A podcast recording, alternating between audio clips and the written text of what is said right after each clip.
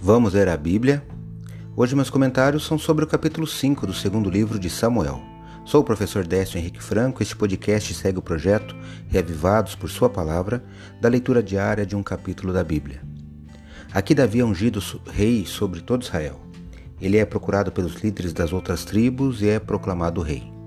A Bíblia informa neste capítulo que Davi tinha 30 anos de idade quando se tornou rei pela primeira vez e que ele reinou durante um total de 40 anos, sete anos e meio em Hebron, sobre Judá, e 33 anos em Jerusalém, sobre toda a nação de Israel e Judá. Deve ser observado que a união de Judá com o restante das tribos foi sempre um tanto frágil e forneceu a linha mestra da separação na qual o reino se dividiu após a morte de Salomão.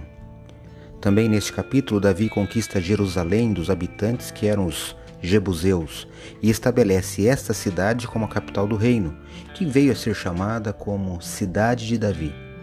A parte final do capítulo apresenta a derrota final dos filisteus.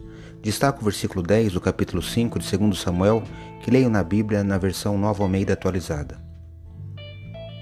Davi ia crescendo em poder cada vez mais porque mais porque o Senhor o Deus dos exércitos estava com ele. Eu li 2 Samuel, capítulo 5, verso 10. Quero destacar que por mais de uma vez Davi consultou o Senhor sobre suas ações para a conquista da cidade. Alguns ensinamentos deste capítulo, especialmente do trecho dos versos 22 a 25, eu destaco aqui.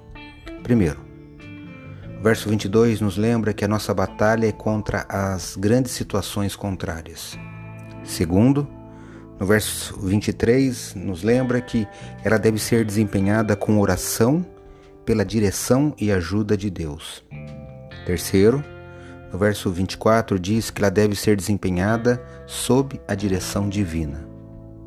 Quarto, o verso 24 diz que devemos nos unir em tempo de crise. E finalmente, o quinto, no versículo 25, diz que o resultado vitorioso vem do Senhor.